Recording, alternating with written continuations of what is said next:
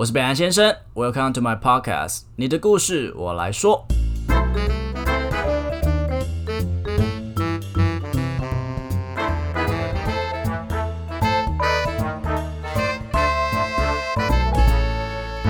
大家好，我是北岸先生。你们知道万华区有个非常有名的月老庙吗？上一次我是跟 EP 二的保罗一起去到那里，想要破解他二十九年单身的魔咒。不过可能至今，我觉得月老他还在继续努力啦，就是 他的那个可能关卡有点太难了，所以他还在继续保持单身中。我记得我上次去到那边的时候，真的就是人山人海，然后每一个人就拿着自己好像有那个类似那种有纸钱嘛，然后还有拜很多甜的东西嘛，因为听说月老喜欢吃甜的。然后每个人都在写自己的条件，打在手机里面，然后一个字一个字的念。所以其实，嗯，真的蛮多人想要谈恋爱的。当然，我也不是说我不信这个东西，我也非常信，我也常常会去拜拜。不过呢，我觉得感情这件事情不能只有月老来帮我们努力，我们自己也要加把劲。今天要跟大家介绍这本书是《为爱彷徨的勇气》。作者是岸见一郎，没错，他就是《被讨厌勇气》的作家。他在这个感情的领域又出了一本新书，哎，其实不新了，来一阵子了。基本上他是用相同的概念，就是每个人都有自己的课题，然后我们必须要划清课题，各自去面对自己人生的一些挑战。那《为爱彷徨的勇气》呢，主要设定给曾经在恋爱中遭受痛苦，或是找不到对的人，或是你有对象，可是总是跟他相处的不好，然后很煎熬、很痛苦、很忧虑。如果你是这其中之一的人，然后或是你觉得你怎么都没有姻缘、没有缘分，整天你是单身，没错，今天这本书跟这个 podcast 就是要帮你破解你的恋爱魔咒。希望保罗会听这集。OK，首先呢，我们先来探讨一下什么是爱情，为什么爱情会这么难？爱情跟工作上的同事、家人、朋友一样，都是一段人际关系。让我们先来讲讲为什么这段人际关系会让很多人都摸不着头绪。好了。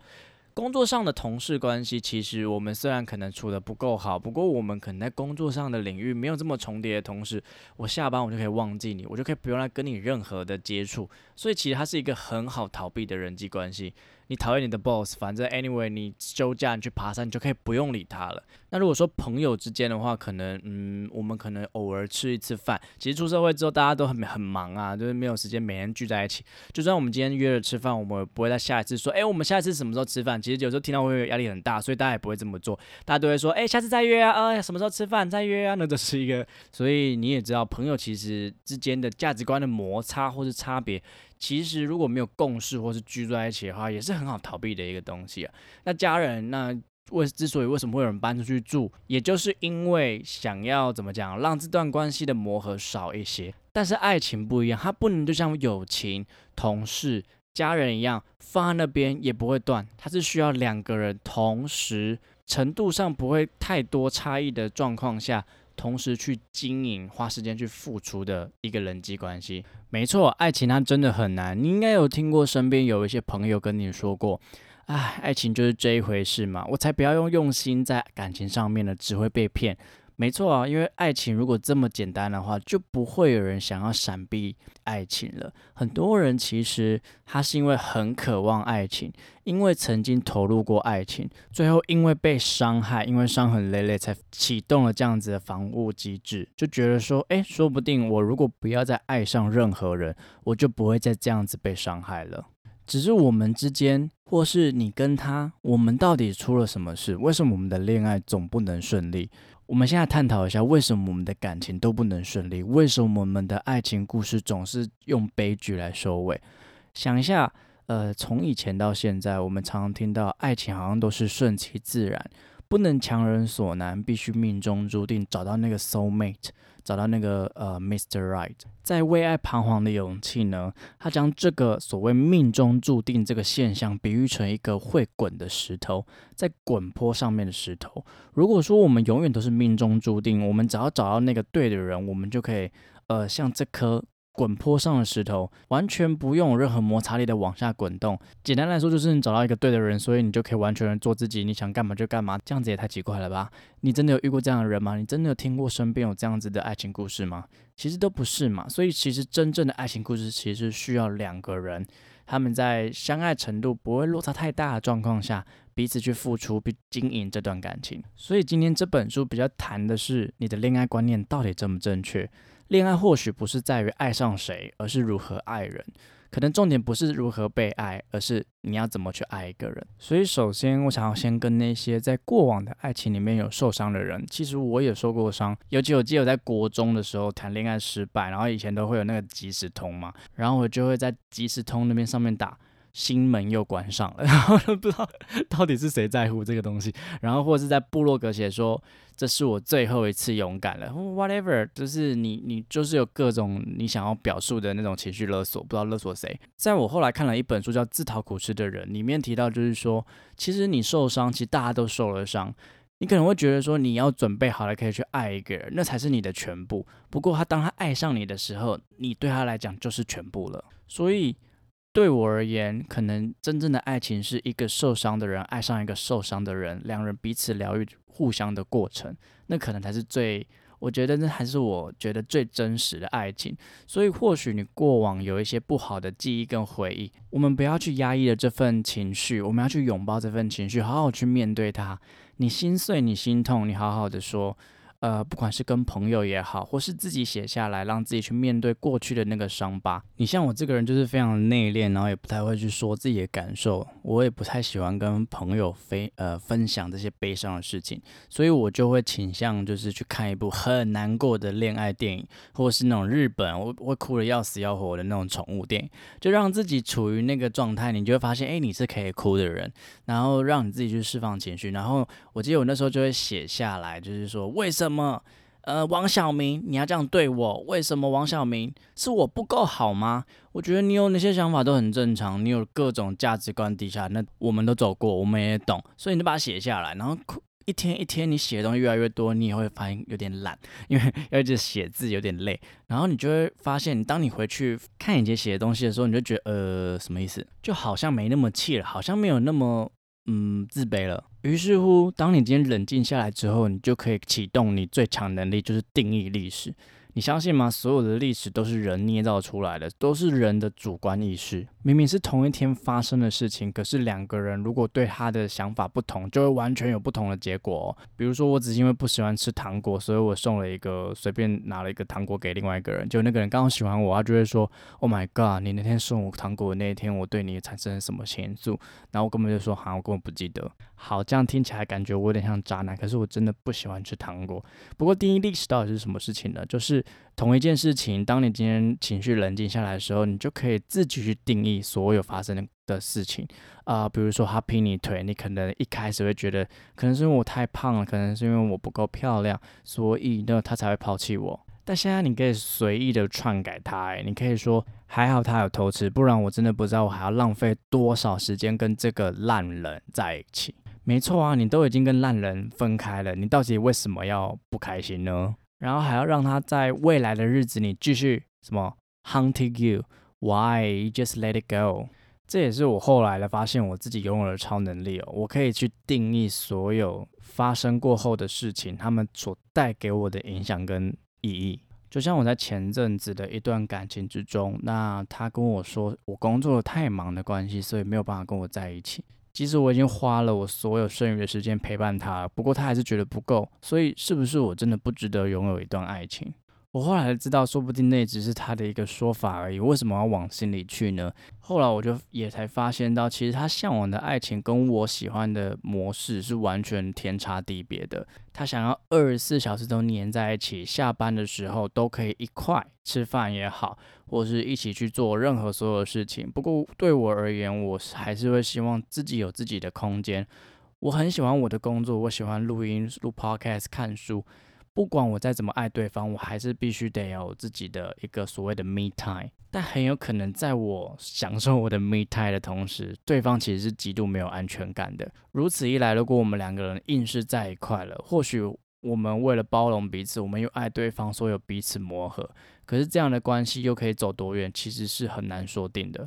所以后来我自己想了这么多之后，我就觉得，其实我不是不值得拥有爱情，我也有选择权利。而这个人真的不适合我，只是为什么要谈恋爱呢？为什么不能就你知道吗？就清心寡欲、立地成佛？我是不太可能啦。我们是人，我们是群居动物，我们都会渴望在一段的人际关系中得得到归属感，找到自己的定位，不论是在同事、朋友、家人，甚至是未来的爱情。当你说着“呃，爱情都是骗人的，你们女生都男生都是渣男”的时候，呃，你嘴巴说的可能是否认这个人际关系，你。可是人际关系也不完全都是负面的事情啊，很多时候我们很多快乐的事情、喜悦、幸福的事情也是从中而来的。你有没有发现自己有一个习惯？即使你现在受伤了，你跟我说我不要再喜欢任何人了，可是过一段时间你会莫名其妙的陷入了一段感情，然后可能又因为冲动，然后又爱错人，最后受伤，然后越伤越深，越来越不相信爱情。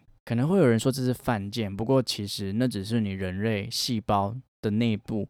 你最深处就是告诉你，我就是需要这段人际关系，我就是向往爱情，所以那并没有不对。跌倒了嘛，我们就站起来。在爱情里不顺遂，我们就学着怎么去爱。因此，我也希望大家先去改变对爱的这个东西想法。爱情不是自然发生的，因为当你这么去想象的时候，当你觉得爱情就像一个滚坡上的石头，只要进了轨道，它就会自然而然的发展的时候，你就无能为力嘞。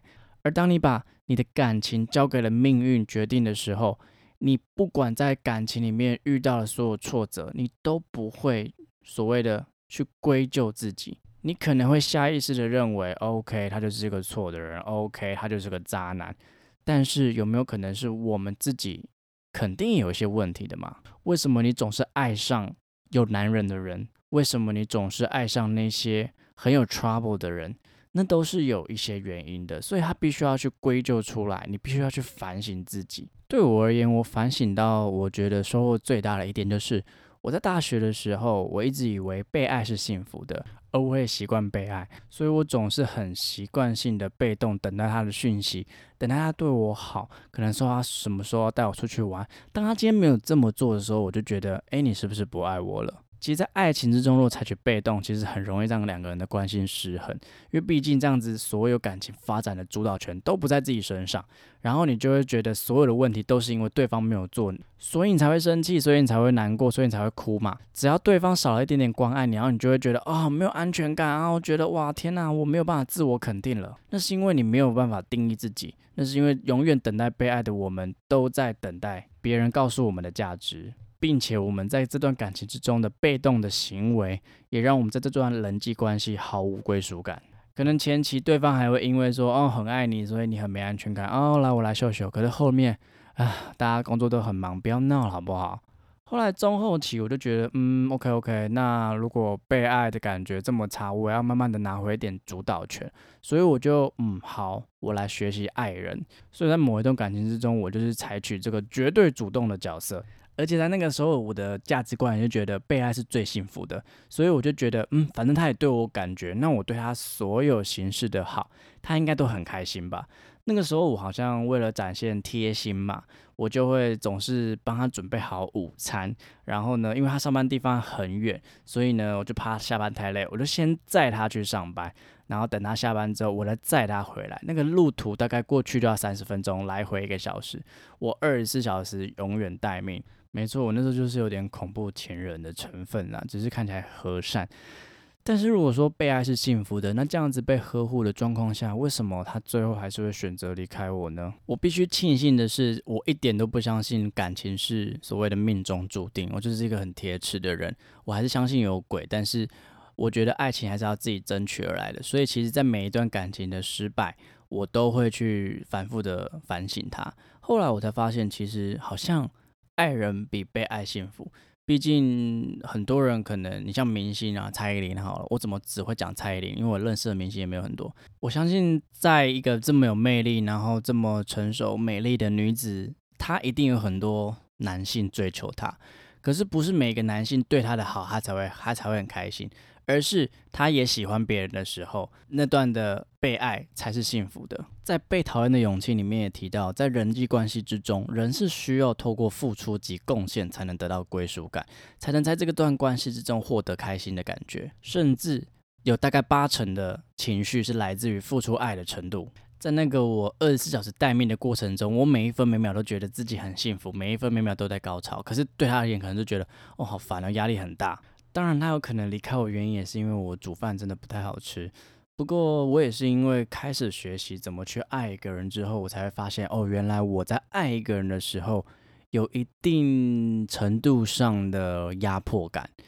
这在我很习惯被爱的时候是完全不知道的事情。所以不妨，如果你是一个很习惯，呃，总是让别人对你好的角色，学习着怎么样去给予，因为当你给予的同时，你才会有所谓的害怕的感觉，而这个害怕的感觉会让你醒思跟所谓的成长，然后会有一种感觉是，哦，原来爱人是这样的感觉，哦，原来怎么样去爱一个人才是比较舒服的，你就会有一种所谓的成长曲线吧，应该是这么说。所以如果呢，你在爱情里面可以成为一个所谓主动的角色。所谓一个追爱总动员，稍微夜配一下第三十八集，你就会发现，你在这段你在你自己的人生中是有主控权的哦，你是可以决定自己喜欢谁跟被谁喜欢的。那可能就会有人想说，那会不会这个世界上没有人会爱我？嗯，有可能，但是你如果没有试过，你怎么会知道呢？这件事情也是在我在呃另外一本书《脆弱的勇气》上面学到的。呃，很多时候我们都会有很多那种没有安全感的时候，我很我承认那个是一点都不舒服的。就像这本书的作者也曾经把呃所谓的“我爱你”对对象说“我爱你”这个行为比喻成像是投入在一个罗马竞技场，你就站在那中间，然后对着那个人说“哦，I love you”，然后呢，你就在等待对方的回应。而这个过程其实非常煎熬的，因为你可能得到的是他的回应，另外一个就是他没有回应。这种等待的感觉，或是可能会说好人卡，感觉很不好受。可是当你今天习惯了这样的感觉，你就会发现，哦，原来说我爱你其实很简单的，只是看你要不要说，只是看你觉得这个对象值不值得你这么说而已。至少你可以决定，而不是永远都在等，说干他什么时候才要跟我说 I love you。然后你就开始怀疑自己，说难道是我不够漂亮？难道是我哪里不够体贴，所以他觉得我不够格说吗？其实你也可以说啊，你也可以去决定他到底适不适合你，而不是永远都要被人家决定。所以这一集的主题才会叫做“命中注定不如我自己决定”。你就慢慢发现，那种价值观低下的行为会慢慢的改变，也会改善一个行为叫做预设立场。嗯，因为没有安全感，所以我们为了要保护自己，我们就会开始去用一种莫名其妙的防护措施，比如说在说我爱你的时候，就会预设说。嗯，他可能不会，呃，喜欢听到这句话，所以就不说了。可是你怎么能预设他的想法呢？而且你的预设是在你价值观底下的他，可是那不是真实的他。所以我们必须都要学习去展现脆弱，也就是所谓的去爱一个人。